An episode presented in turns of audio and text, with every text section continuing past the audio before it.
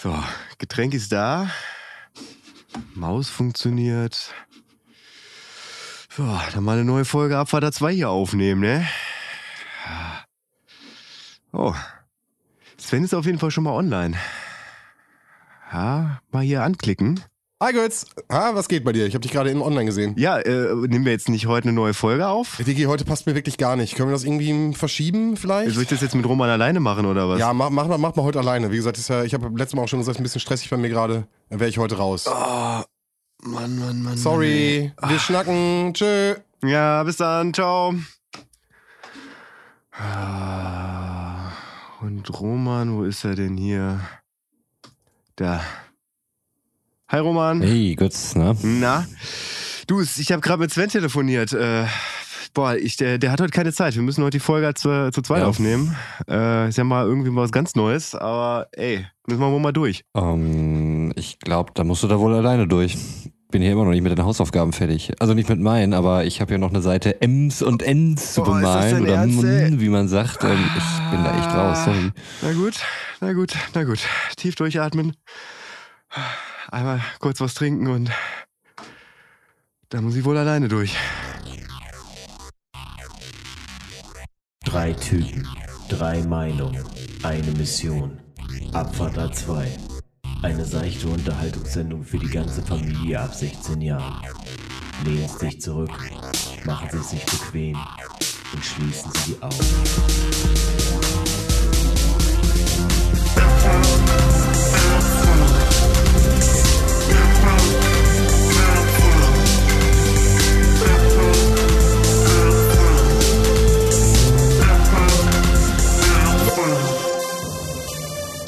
Ja, und damit herzlich willkommen bei der ersten Ausgabe des Formats Da muss ich wohl allein durch. Ein Format, was ins Leben gerufen wurde für die Fälle, dass zwei von drei Personen im Podcast im Prinzip überhaupt nichts mit dem Thema anfangen können, beziehungsweise sich damit nicht auseinandergesetzt haben, aber man irgendwie so viel Liebe hat und äh, einfach mal ein bisschen was loswerden möchte. Von daher, hallo, mein Name ist Götz und das Thema, über was ich heute sprechen möchte, das möchte ich sogar zweiteilen. Also das kann ich jetzt schon sagen. Das hat nichts damit zu tun, wie lang die Folge jetzt wird. Aber das Thema, über was ich sprechen möchte, ist das Entwicklerstudio Naughty Dog. Ein Entwicklerstudio, was im Prinzip PlayStation-exklusiv Spiele entwickelt, was es schon seit 1985 gibt. Also quasi äh, ein Jahr nachdem ich auf die Welt kam, die aber mehr oder weniger so ein bisschen in der Versenkung rumgedoktert haben, bevor sie dann, ich glaube im Jahr 1996 mit Crash Bandicoot oder der Crash Bandicoot-Reihe einen großen Durchbruch hatten. Damals auch schon PlayStation exklusiv. Ähm, dann mit Jack und Dexter, soweit ich weiß, auch PlayStation exklusiv die Spiele rausgebracht haben.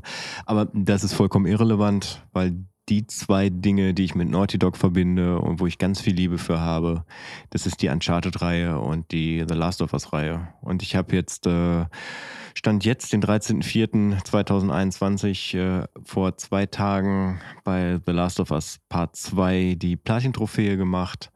Und das war für mich dann halt Grund genug, einfach mal zu sagen, ey, ich muss, muss einfach mal ein bisschen was loswerden. Das ist so ein krasses Spiel gewesen.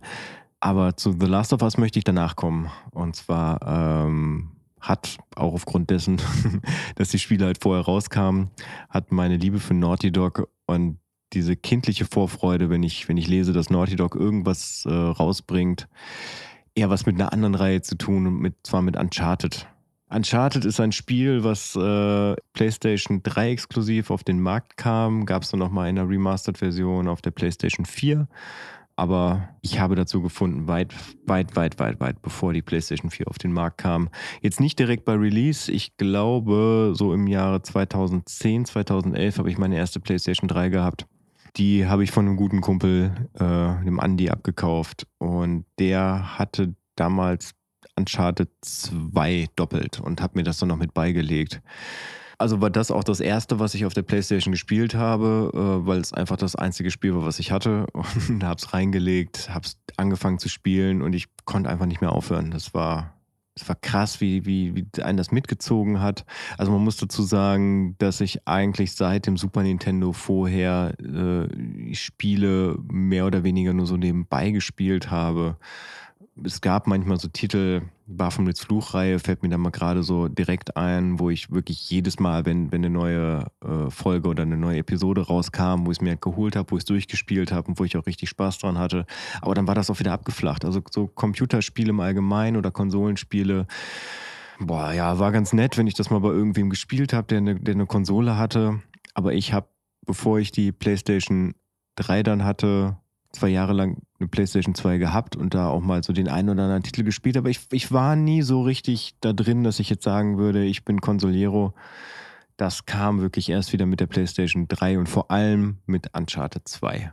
So, das ist für mich auch, ich möchte Uncharted 4 und The Lost Legacy, aber da greife ich vielleicht schon vor, möchte ich da nicht irgendwie zu nahe treten, aber so von, von dem, was, was zum Zeitpunkt seines Releases und auch heute noch so von, von dieser ganzen Story und wie das alles erklärt wurde, wie die Charakter dargestellt wurden, wie mit, mit Charakterentwicklung gespielt wurde, ist das wirklich ein Spiel, was seinesgleichen sucht. Auch wenn Uncharted 3 und Uncharted 4 äh, auch ihresgleichen suchen. So ähm, in, in Bezug darauf, äh, wann sie rausgebracht wurden und wie der Storyverlauf war.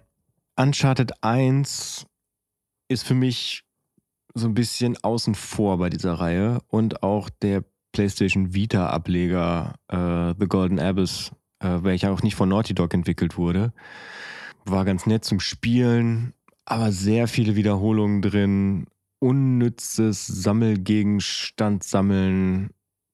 Hm, ja, habe ich durchgespielt, aber hat mich echt nicht mitgenommen. Und ich habe mir damals extra dafür eine PlayStation Vita geholt ja, es war ein bisschen enttäuschend tatsächlich. Ich dachte, das wäre das wär der Knaller, das macht richtig Spaß, dann das zu spielen ähm, und äh, dass das halt wirklich unglaublich krassen Impact auf mich hätte, dann so ein Uncharted zum Mitnehmen, ne, wo ich dann einfach mal losgehen könnte, aber naja, egal.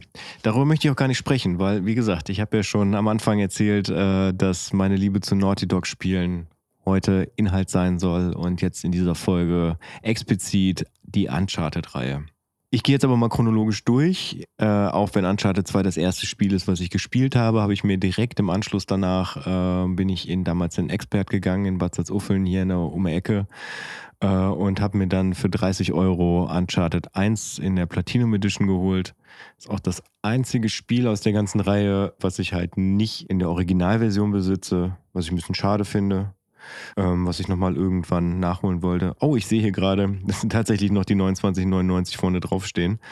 Ja, das habe ich dann danach gespielt mit dem Impact irgendwie aus Uncharted 2, war ich da trotzdem voll in diesem Universum drin und dann hat es mich gar nicht gestört, dass es im Prinzip einfach nur so ein, ja, nennen wir es mal so, so ein Tomb Raider-Klon war für mich. Äh, also wenn ich, auch wenn ich es heute spiele, es ist gerade wenn ich die PlayStation 3 Version spiele, also auf der PlayStation 4 wurde das ja nochmal neu released, wo dann so viele Sachen, die auf der PlayStation halt noch nervig waren, da rausgenommen wurde. Ich mache mal so eine kleine Zeitreise. Damals, als die PlayStation 3 rauskam, hat man sich gedacht, dass man mit der Six-Axis-Steuerung und für all diejenigen, die ein riesengroßes Fragezeichen über dem Kopf haben, mm, das war Im Gegensatz zur PlayStation 2 Steuerung dachte man sich bei der PlayStation 3, das wird das Ding, das ist die Neuerung, ähm, dass man dadurch, dass der PlayStation 3 Controller äh, per Bluetooth verbunden war, dass man ihn quasi über Neigungen nach vorne, nach hinten und zur Seite, also links und rechts, äh, dass man das Ganze wunderbar ins, in die Spiele mit, mit, äh, mit übertragen könnte. So, was dann zum Beispiel bei Uncharted 1 der Fall war, dass man, wenn man über irgendwelche Balken balanciert ist, dass man das Ganze dann über den Six-Axis-Controller ausgleichen musste. Ja, aber seien wir mal ehrlich, das war der letzte Rotz. Wirklich. Man konnte das nie so fein ausbalancieren, dass es irgendwie so ein, so ein natürliches Gefühl hatte. Es war immer irgendwie, dass man das Gefühl hatte, man, man ist gerade dem Ganzen wehrlos ausgeliefert und das hat man dann Gott sei Dank in der PlayStation 4 Version dann auch wieder abgeschaltet. Ich weiß gar nicht, ob die PlayStation 4 tatsächlich irgendwelche Spiele hat, die, die so eine Six-Axis-Steuerung äh, unterstützen. Ja, keine Ahnung, weiß ich nicht. Ist auch egal.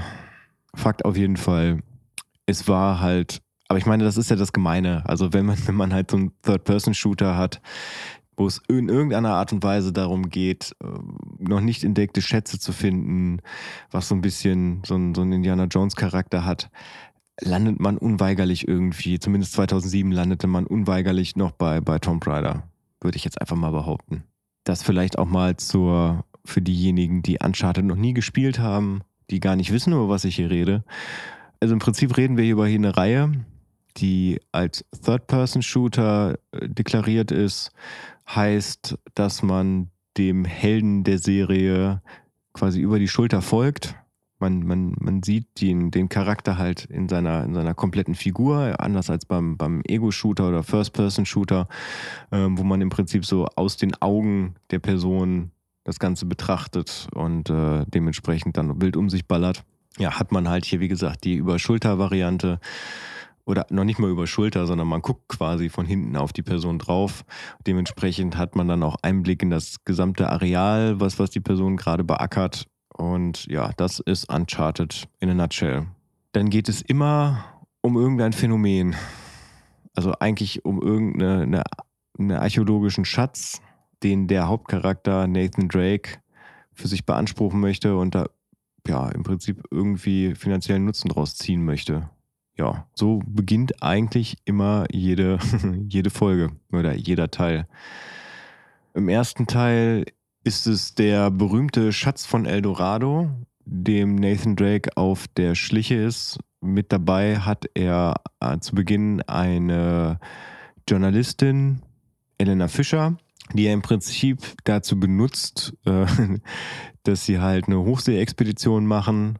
Dadurch, dass halt ihr Produktionsteam die Exkursion halt bezahlt und dann das exklusive Videomaterial daran hat. Äh, weil er hat nämlich rausgefunden, dass der vermeintliche Sarg von Sir Francis Drake auf hoher See liegt. Äh, bergen sie den, so geht quasi das, das Spiel los. Äh, der Sarg ist natürlich leer, aber das erfahren wir dann erst im Laufe des ersten Teils wo dann auch die Leiche von Sir Francis Drake gefunden wird. In dem Sarg liegen Koordinaten. Dann kommen Piraten an und äh, überfallen das Schiff und das Schiff explodiert und sie fliegen mit einem Flugzeug weg, was dann auf einmal ankommt, äh, wo dann Sully drin sitzt. Und Sully ist ein Charakter, der halt dementsprechend in der Situation eingeführt wird. Und damit kennt man halt eigentlich schon die drei wichtigsten Charaktere. Sully, Elena und Nathan. Nathan ist der Hauptcharakter, den man halt grundsätzlich spielt, in allen Teilen, bis auf den letzten, der rausgekommen ist, The Lost Legacy, aber da komme ich später zu. Und ähm, dabei ist eigentlich in jedem Teil Elena Fischer, mit der halt so eine On-Off-Beziehung führt, die am Anfang eines jeden Teils äh, immer off ist und am Ende eines jeden Teils on. Beziehungsweise, das stimmt nicht, im vierten Teil sind sie am Anfang on, zwischendurch mal off und dann wieder on. Und Sully, Sully ist halt so der beste Kumpel von Nathan. Äh, Im dritten Teil, also in Uncharted 3, Drake's Deception heißt es, glaube ich. Äh, ich muss mal gerade gucken. Ja. Da wird dann auch erklärt, wie sie sich halt in Kolumbien kennengelernt haben. Äh, Sully ist weitaus älter als Nathan. Äh, ich würde jetzt mal behaupten, so um die 20 Jahre.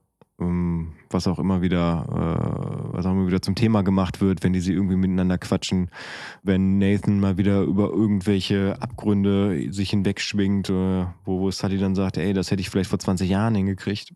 Und im Prinzip, ich möchte jetzt gar nicht irgendwie eine Inhaltsangabe der ganzen Teile irgendwie bringen, ähm, sondern einfach nur versuchen, meine Faszination zu erklären. So, dass, äh, dass Naughty Dog es geschafft hat, und ich meine, da komme ich im zweiten Teil auch noch zu, äh, bei The Last of Us noch mal eine Nummer krasser, Charaktere zu entwickeln, äh, zu denen man halt ähm, ja schon so eine so eine freundschaftliche Beziehung aufbaut, wenn man das so nennen darf, so im äh, über den über den Controller.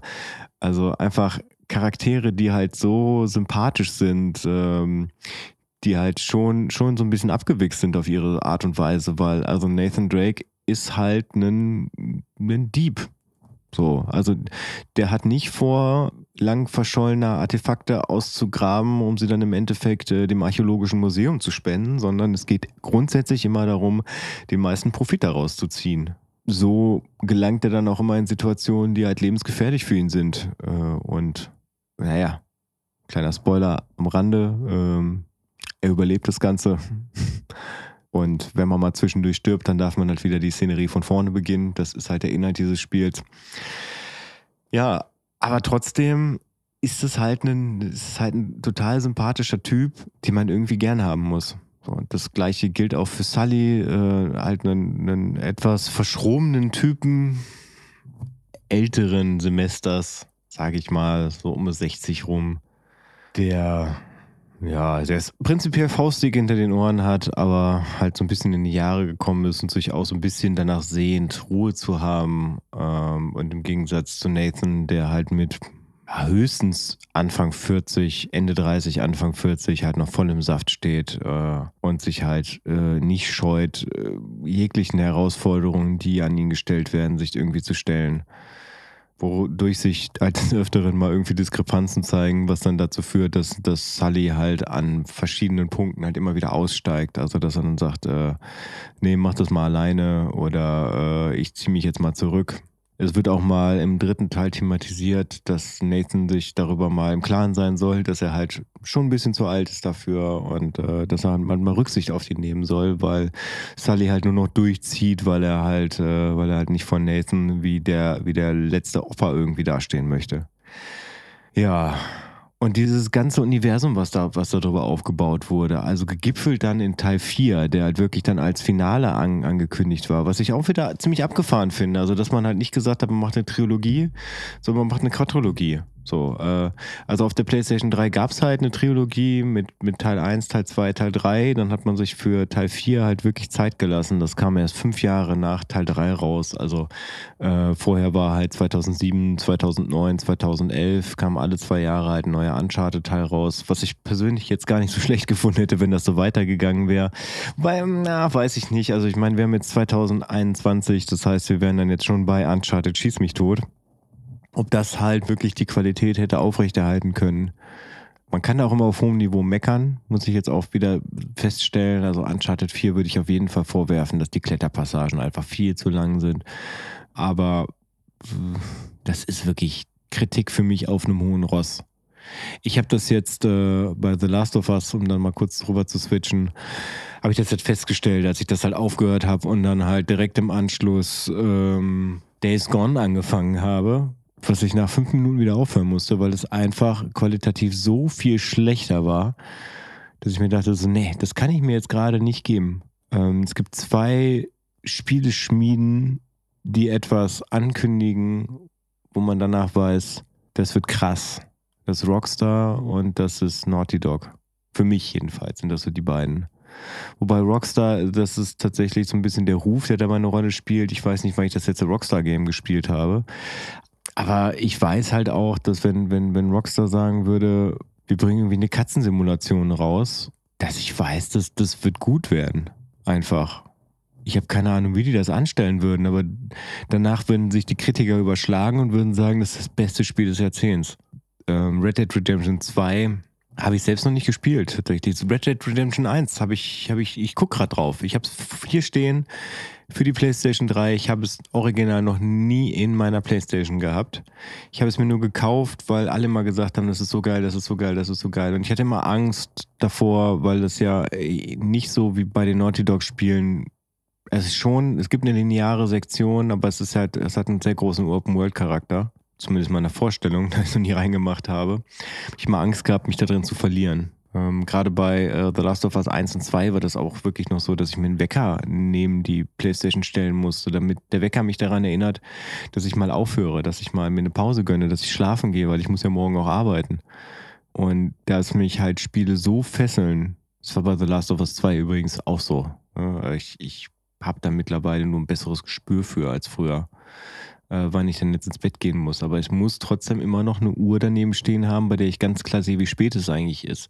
Weil ich mich halt in diesen Spielen so verliere, dass ich gar nicht mehr mitkriege, wie spät es ist. Und das ist für mich äh, ein Garant für, für ein gutes Spiel einfach. Ne? Also, dass, dass ich gar nicht merke, wie die Zeit vergeht, dass ich, dass ich da eintauche, dass es für mich ist wie ein, wie ein Film, den ich zwischendurch halt durch, durch verschiedene Tastenkombinationen beeinflusse. Und ja, das hat Naughty Dog halt par excellence hingekriegt. So, und gerade in dieser Uncharted-Reihe, wo man ich überlege gerade, wie ich es jetzt jemandem schmackhaft mache, der, äh, der vielleicht eine PlayStation 3 oder eine PlayStation 4 besitzt und aber noch nie da irgendwie Berührungspunkte mit hatte. Ich würde sagen, spiel's einfach mal. Ähm, ich bin ja ein Freund von, von, von chronologischem Vorgehen, wobei Uncharted 1 wirklich mit Abstand der schwächste Teil der Reihe ist.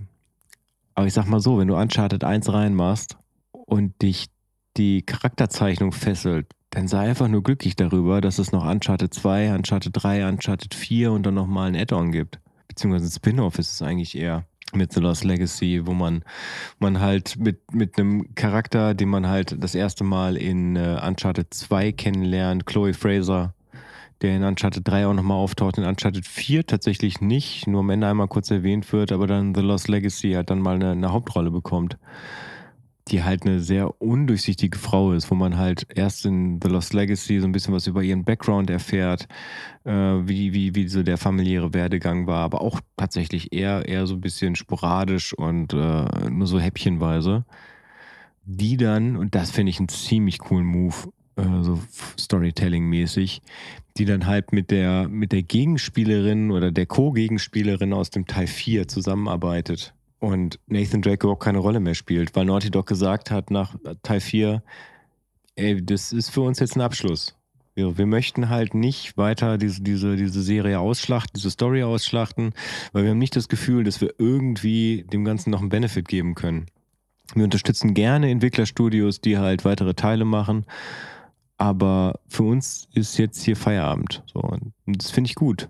Das ist ja auch etwas, was ich bei Breaking Bad richtig gut finde dass halt Vince Gilligan gesagt hat, ja, natürlich hätte ich die Kuh noch fünf Jahre weiter melden können, aber nee, so, irgendwann ist auch mal gut. Ich will halt irgendwie so ein Erbe aufrechterhalten. Und äh, es soll halt nicht diesen, diesen Dexter-Moment geben oder diesen Lost-Moment geben. Wobei ich bei Dexter immer darauf hoffe, dass die, dass die neue Staffel halt einiges wieder gut macht. Ähm, da hoffe ich wirklich drauf. Ja, und das ist halt auch bei Uncharted so. Ich habe ja eben schon erwähnt, dass es bei Uncharted einen, einen Teil gibt auf der, auf der PS Vita, den man halt auch mal ganz gerne vergessen kann. Also den kannst du halt spielen, wenn du sowieso eine PS Vita hast, erholen dir. Das ist noch eins der besseren PS Vita-Spiele. Ich bin da kein großer Fan von. Ich weiß noch, dass es da abgefahrene Sachen gab, wie äh, ich lag damals im Bett und habe da irgendwie noch ein bisschen was gespielt. So, äh, meine damalige Freundin hat da schon gepennt. Äh, dementsprechend habe ich halt Licht ausgehabt und dann kam auf einmal so ein Teil, wo man im Prinzip ein Schriftstück mit, mit ich glaube, mit Zitronensaft bearbeiten musste und das dann gegen das Licht halten musste. Und wo ich dann nochmal aufstehen musste, ins, ins Badezimmer gegangen bin, das Licht angemacht habe und die PS Vita ins Licht halten musste, äh, damit ich lesen kann, was auf diesem Zettel steht, damit ich weitermachen konnte. Also solche Sachen, die fand ich echt smart und die fand ich auch echt gut überlegt und auch gut, gut eingeführt. Aber wie gesagt, äh, die Herangehensweise des Spiels war einfach, du machst Situation A, also du bewältigst Situation A, du schaffst da irgendwie diesen Abschnitt zu meistern und der nächste Abschnitt ist irgendwie genau dasselbe wie halt der Abschnitt davor. So, die Gegner sind, äh, sind ein bisschen unterschiedlich, aber dieser, dieser Ablauf war immer der gleiche, immer wieder das gleiche Schema. Und das ist was, was Naughty Dog nicht passiert ist. Das, äh, Naughty Dog hat es immer geschafft, eine, eine Story drumherum zu bauen mit einer Charakterentwicklung, die wirklich ihresgleichen sucht.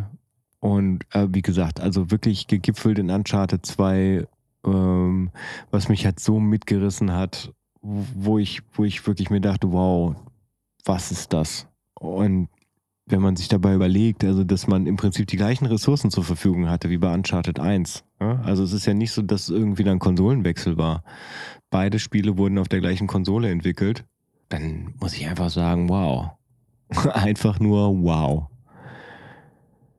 Und ich für Uncharted 3 habe ich, glaube ich, den, den äh, habe ich mir so eine Extended Edition geholt mit, mit einem Buch dabei und dem Soundtrack.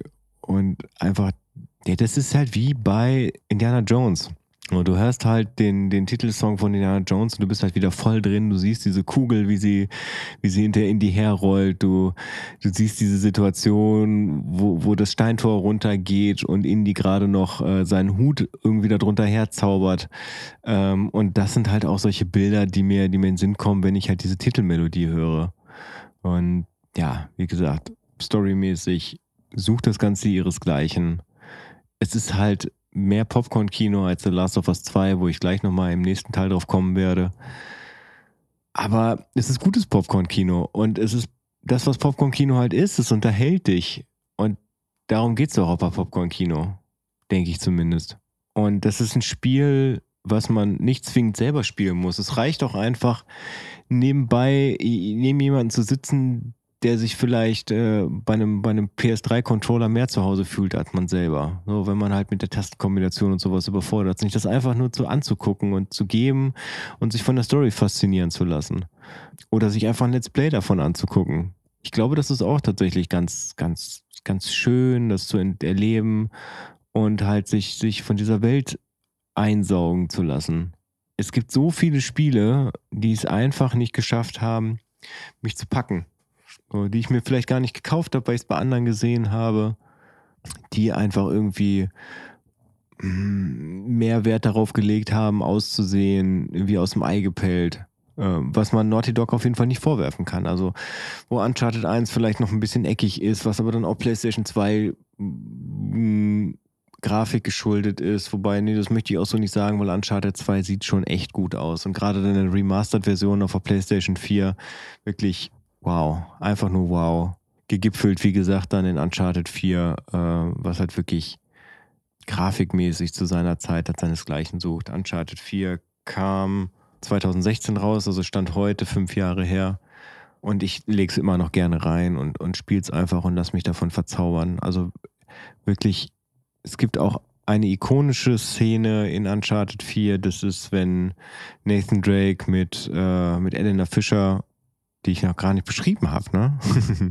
Elena Fischer ist halt eine, eine, Journalistin, die am Anfang oder eigentlich grundsätzlich immer so ein bisschen wie ein Mauerblümchen dargestellt wird, die aber eigentlich durchaus weiß, wie man eine Waffe benutzt und auch nicht davor zurückschreckt, auch mal Menschen zu töten. Also ich meine, das muss man ja auch mal ganz klar so sagen. Also Nathan Drake ist eigentlich ein Massenmörder, ähm, der das halt meistens tut, um sich selbst aus der Schusslinie zu ziehen, aber die meisten Massenmörder, über die wir irgendwie äh, in den Medien erfahren, wo wir Dokumentationen darüber sehen, haben weniger Leute umgebracht als Nathan Drake in den ganzen Teilen. Muss man jetzt ja auch mal fairerweise so sagen. Und Elena Fischer steht ihm da eigentlich nichts nach. Obwohl sie eigentlich vom, vom, vom Charakter her eher schon der normale Typ ist, ne? der relativ behütet aufgewachsen ist, der einfach mal so das Abenteuer gesucht hat über, über ihren Job. Dementsprechend immer wieder die Wege kreuzt mit Nathan Drake und dann auch immer wieder in ihrer On-Off-Beziehung ins On wechselt. Jetzt weiß ich nur gerade nicht, wie ich zu Elena gekommen bin. Aber grundsätzlich ist es einfach so, Uncharted ist mehr als ein Spiel. Die komplette Reihe ist ein spielbarer Film. Ein, ein Film, der dich so 16, 16 bis 30 Stunden mitzieht wenn du das das erste Mal spielst, je nachdem, welchen Teil du spielst und wie lange du halt brauchst. Also für die Platin-Trophäe musste ich den vierten Teil auch mal in sechs Stunden durchspielen, aber das ist dann wirklich so durchziehen. Jetzt weiß ich wieder, worauf ich hinaus wollte. Der ikonische Part in Teil 4.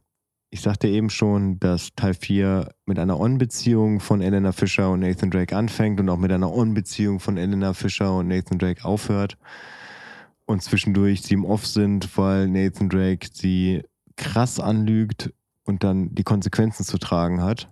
Er aber in eine Situation kommt, wo er Hilfe braucht und sie ihn halt rettet. Soweit spoiler ich mal. Und dann kommt es halt nach und nach immer wieder zu Situationen, wo sie sich wieder annähern, äh, wo er halt wieder einen Schritt zu weit geht äh, und sie dann halt ganz klar macht, nee, nee, an dem Punkt sind wir noch nicht. Was halt eine interessante Paarentwicklung ist, einfach. Und dann irgendwann kommt es zu diesem Punkt, wo sie einfach nur im Auto sitzen und sich anschweigen, weil einfach das Gespräch im Sande verlaufen ist und wirklich so eine, eine wunderschöne Klaviermelodie kommt und im Zusammenspiel mit dem, was man halt durch das, durch das, durch die Frontscheibe halt sieht, die, die Berglandschaft in Madagaskar ist es, glaube ich, das, da passt einfach nur alles zusammen. Man möchte einfach nicht, dass diese Autofahrt aufhört. Am liebsten, am liebsten möchte man einfach stehen bleiben und möchte sich das für immer angucken. Das ist einfach wunderschön. Und dann halt gegipfelt in äh, Uncharted, The Lost Legacy, ein Spin-off, wie gesagt, äh, wo Chloe Fraser und Nadine ich habe vergessen, wie ihr Nachname ist, äh, einfach nochmal ein, ein Abenteuer erleben, wo man halt merkt, dass, äh, dass es halt ein Spin-off von, von Uncharted 4 ist, weil, weil äh, irgendwie vom Gefühl her vieles gleich aussieht wie ein Uncharted 4.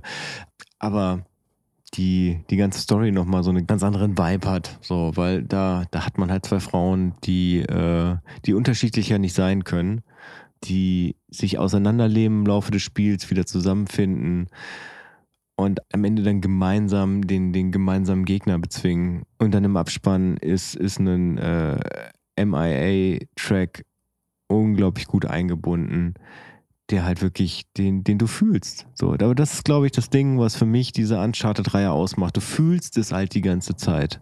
Und ich kann mir halt nicht vorstellen, dass irgendjemand, der, der Videospiele liebt, der, der was mit Third-Person-Shootern anfangen kann, der, der diese Reihe reinlegt. Und selbst wenn man halt mit dem Schwächsten, also mit dem ersten Teil anfängt, der nicht irgendwie dieses Gefühl hat, ja, ja, hier bin ich irgendwie fehl am Platz, äh, ich pack das wieder raus. Nee, ich glaube ich einfach nicht. Ich glaube einfach, dass ein, dass dann ganze, dass es einen packt. So, dass es halt eine Spielereihe ist, die ihresgleichen sucht, die, die man so nicht wiederfindet. Hm vor allem eine Spielerei, die man nicht einfach außen vor lassen kann, wenn man halt Liebe für Third-Person-Shooter und Liebe für, für Abenteuerfilme aller Indiana Jones hat.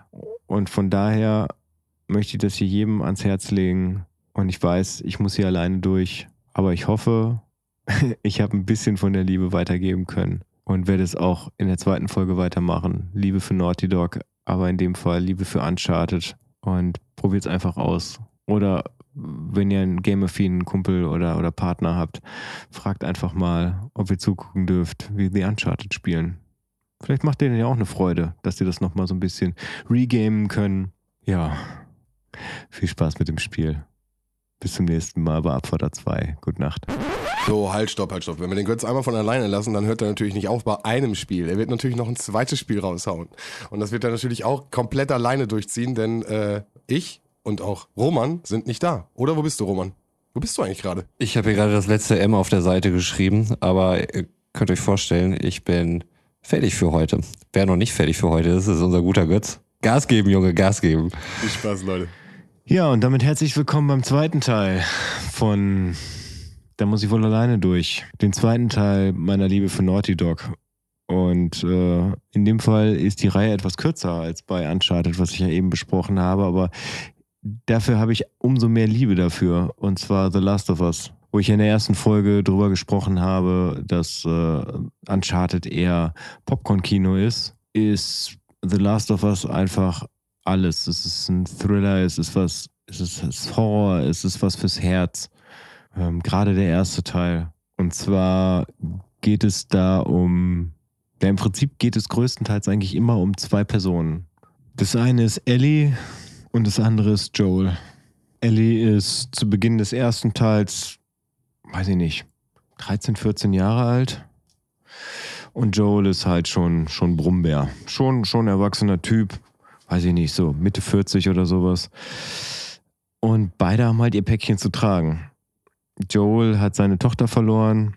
Äh, man muss vielleicht dazu sagen, dass zu Beginn von The Last of Us erzählt wird, wie eine weltweite Pandemie ist es ja nicht wirklich. Äh, Im Prinzip gibt es eine Zombie-Apokalypse, wobei die Zombie-Apokalypse, es sind keine Untoten in dem Sinne, sondern es sind Menschen, die wo die Gehirne im Prinzip über, über Pilzsporen verändert wurden. Also wo sich die Pilzsporen in den Gehirnen abgesetzt haben und im Prinzip die Kontrolle über den Wirt übernommen haben.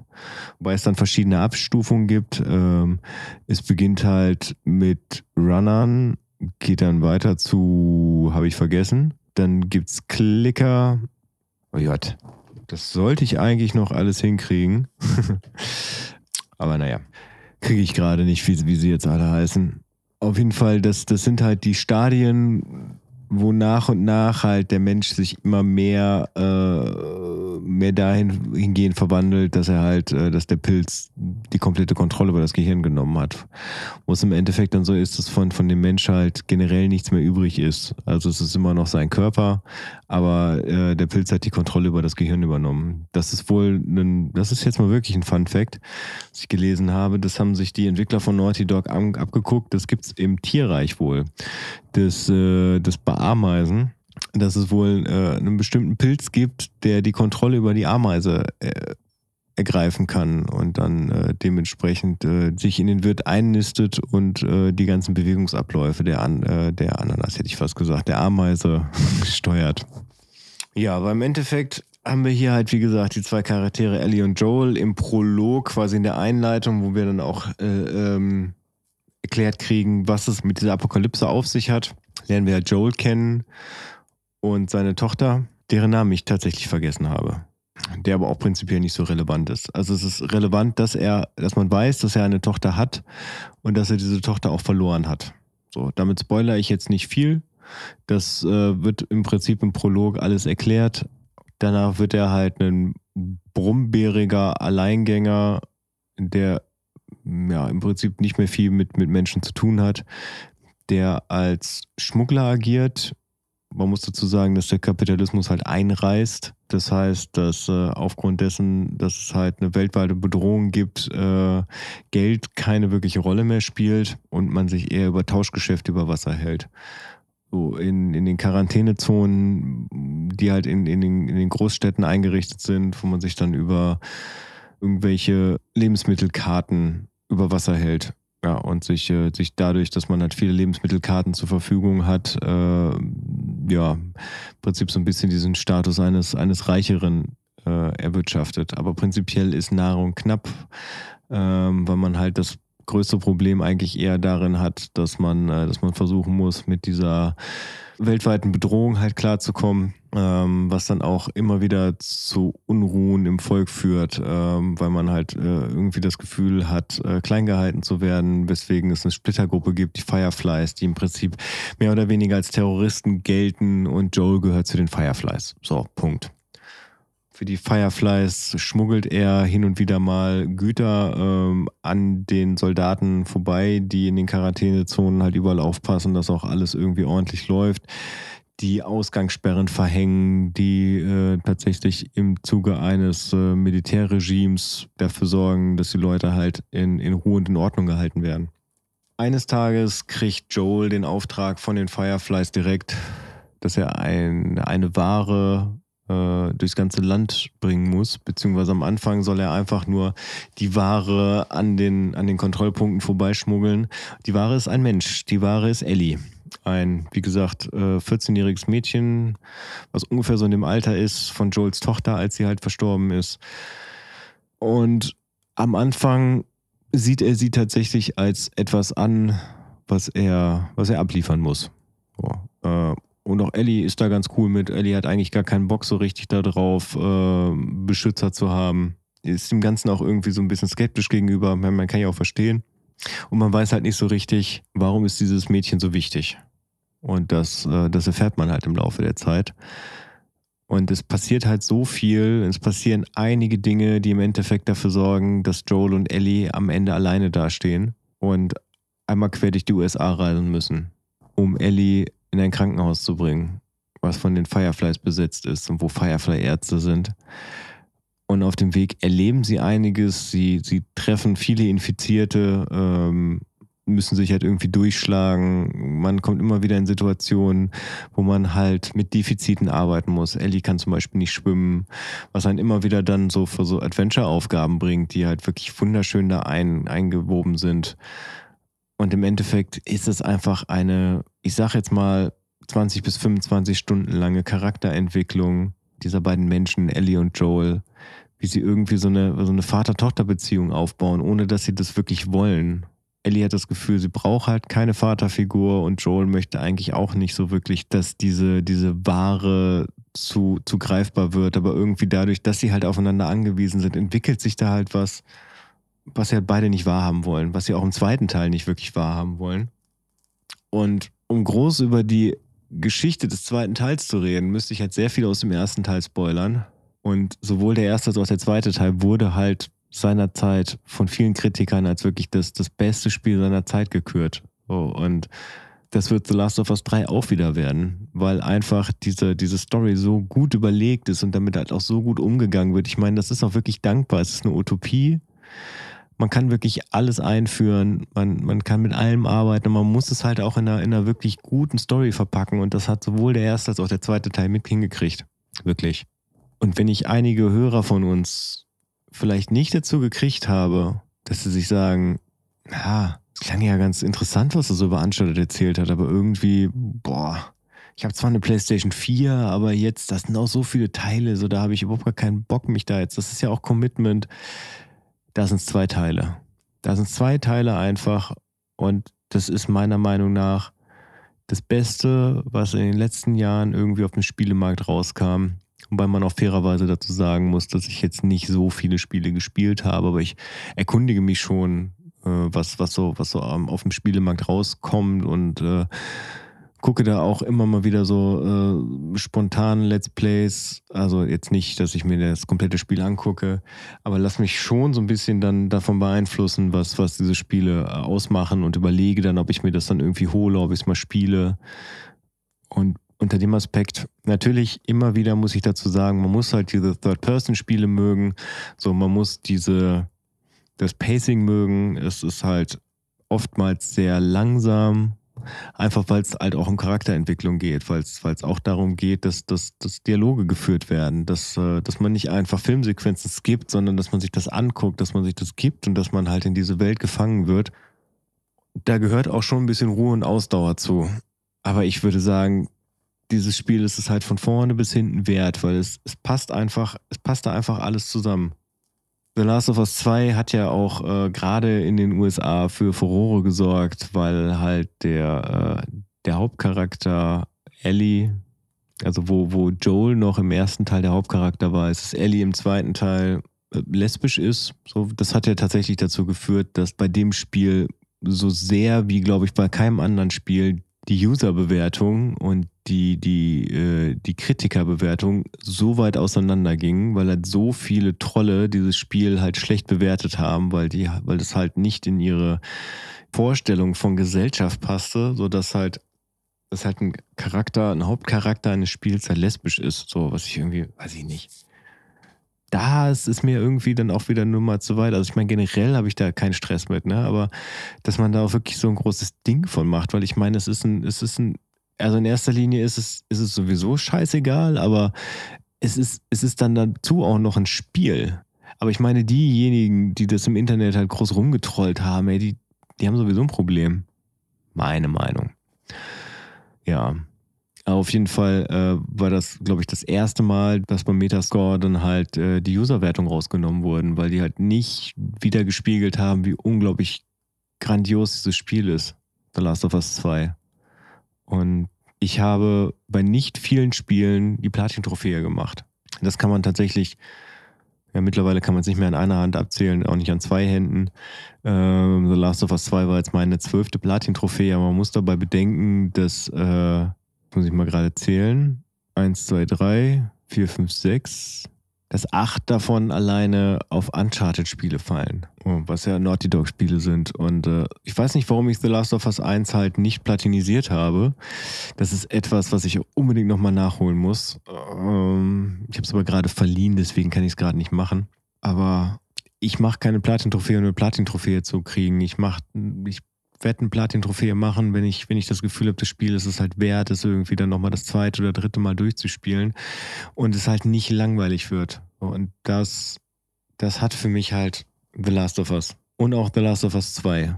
Und ich freue mich halt auch auf The Last of Us 3. Und von mir aus können die sich zehn Jahre Zeit dafür nehmen, wenn die halt wieder so einen, einen wirklichen Banger raushauen, wo man einfach nur davor sitzt und sich denkt, wow. Also ich weiß gar nicht, ob ich es jetzt in dieser Folge gesagt habe und in der Folge vorher, äh, wo es um Uncharted ging. Ich habe danach Days Gone reingepackt, wo es ja im Prinzip um was ähnliches geht. Ne? Auch postapokalyptische Szenerie, aber dieses Spiel stinkt so ab dagegen. Und wahrscheinlich wäre das gar nicht der Fall gewesen, wenn ich das mit ein bisschen Abstand angemacht hätte. Aber es passt einfach alles zusammen. So, Charakterentwicklung, Synchronisation, die Gefühle, die da bei mir, mit mir hochkommen. Also man muss sich halt von, von sehr vielen, sowohl im ersten Teil als auch im zweiten Teil, von sehr vielen Leuten verabschieden. So, die einfach im, im Laufe der Zeit sterben und die ähm, was dazugehört, was diesem Spiel dazugehört, was, was, was, was den ganzen Emotionen dazugehört, die da passieren, wo man dann teilweise vom Bildschirm sitzt und wirklich schlucken muss. Oder also gerade im ersten Teil habe ich, habe ich das ein oder andere Mal wirklich eine Träne in den Augen gehabt, weil das einfach so schön ist. Also ich habe mal ein Interview von einem, von einem Entwickler von Naughty Dog gelesen, wo er äh, im Vorfeld von The Last of Us 2 gesagt hat, wo es bei The Last of Us 1 um Liebe ging, geht es bei The Last of Us 2 um Hass. Und das ist, glaube ich, der Grund, warum ich halt nicht so viele Tränen beim zweiten Teil verdrückt habe. Aber ja, das trifft es ganz gut. Der zweite Teil ist halt von Hass getrieben. Und es gibt auch nicht wirklich so ein Big Boss-Ende. Sowohl beim ersten als auch beim zweiten nicht. Und ich finde, das gehört auch nicht dazu. Also im, im zweiten Teil gibt es tatsächlich sowas wie einen Endkampf, der aber irgendwie die logische Konsequenz des Ganzen ist und wo es auch nicht wirklich einen Sieger gibt. Das finde ich auch das Schöne daran. Das ist einfach, das, das ist so stark dabei. Weil, und das ist was, was habe ich noch nie vorher erlebt.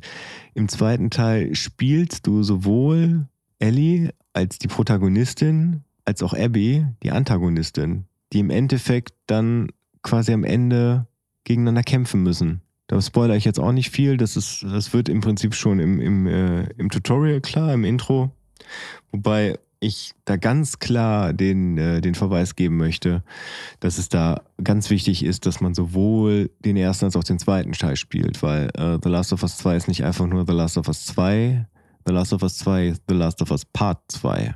Das ist eine Fortsetzung, die aufeinander aufbaut und ähm, wo man halt ganz viel aus dem ersten Teil mitnimmt, wenn man den zweiten Teil dann spielt.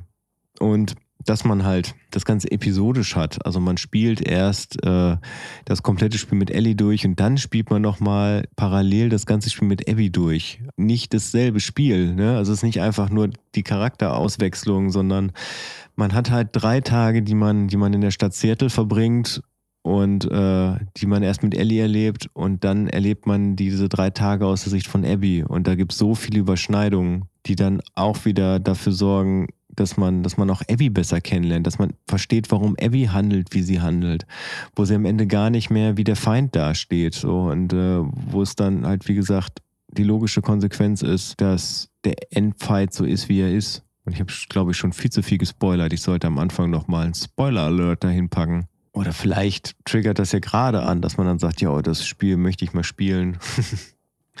ja.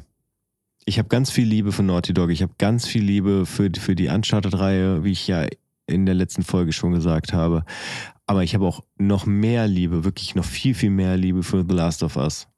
Und auch da, wenn ihr The Last of Us 1 spielt, ganz, ganz klarer Anspieltipp, wenn ihr den ersten Teil durch habt, dann nochmal das Add-on Left Behind spielen wo es dann nochmal so um die Origin-Story von, von Ellie geht, wo man nochmal die Hintergrundinformationen kriegt, wie Ellie zu dem wurde, was sie halt am Anfang des, des ersten Teils ist. Und ja, wie gesagt, ich kann mich nur wiederholen, ganz viel Liebe für den Teil. Und ja, ich muss nicht eine halbe Stunde darüber quatschen. So. Also ich meine, das, das ist auch nicht der Anspruch an äh, den, da muss ich jetzt alleine durch. Teil, auch wenn es bei Uncharted halt irgendwie so in den Bereich gekommen ist, reicht es, glaube ich, auch. Und ich hoffe, ich habe so ein bisschen, bisschen Emotionen dabei rübergebracht, dass man es einfach mal anspielt oder dass man sich bei YouTube ein Let's Play anguckt. Ja. Und damit möchte ich mich ja auch aus dieser Folge verabschieden. Ich hoffe, dass halt klar wurde, was The Last of Us für mich bedeutet und äh, wie viel Liebe ich halt für dieses Format habe. Und hoffe einfach, dass es den einen oder anderen animiert, sich das vielleicht mal, äh, weil er einen PlayStation Plus Account hat, sich runterzuziehen oder, oder sich das halt vielleicht zu kaufen. Ich glaube, äh, an äh, The Last of Us 1 kriegt man mittlerweile echt für einen schmalen Taler. Ich behaupte sogar, dass man das mittlerweile für einen Zehner physisch kriegt. Das einfach mal reinzupacken, zu spielen. Oder man hat es zu Hause liegen, weil man sich das von mir ausgeliehen hat. Äh, du weißt schon, wer gemeint ist. Und spielt es einfach. Ja. Gut, und damit möchte ich mich halt verabschieden und wünsche halt einen schönen guten Morgen, einen schönen guten Mittag, einen schönen guten Nachmittag, einen schönen guten Abend oder eine schöne gute Nacht, wann immer ihr das hört. Ja, und möchte diesmal tatsächlich auch mit einem Fun Fact rausgehen. Und zwar zur Schauspielerin Ellen Page, die sich selbst in Ellie wieder gesehen hat und halt auch in vielen Interviews darauf einging, dass sie das Gefühl hatte, dass man sie halt mit diesem Charakter gezeichnet hat, ähm, die aber äh, schon in einem anderen Videospiel eine Protagonistin halt äh, gemimt hat. Was, glaube ich, auch der Fall ist, dass man, oder kann ich jetzt nur mutmaßen, im zweiten Teil wirklich Ellie im Erwachsenwerden so gezeichnet hat, dass sie halt Ellen Page nicht mehr ähnlich sieht oder Elliot Page, wie sie jetzt ja heute heißt. Ja, und damit gute Nacht. Gute Nacht. Gute Nacht.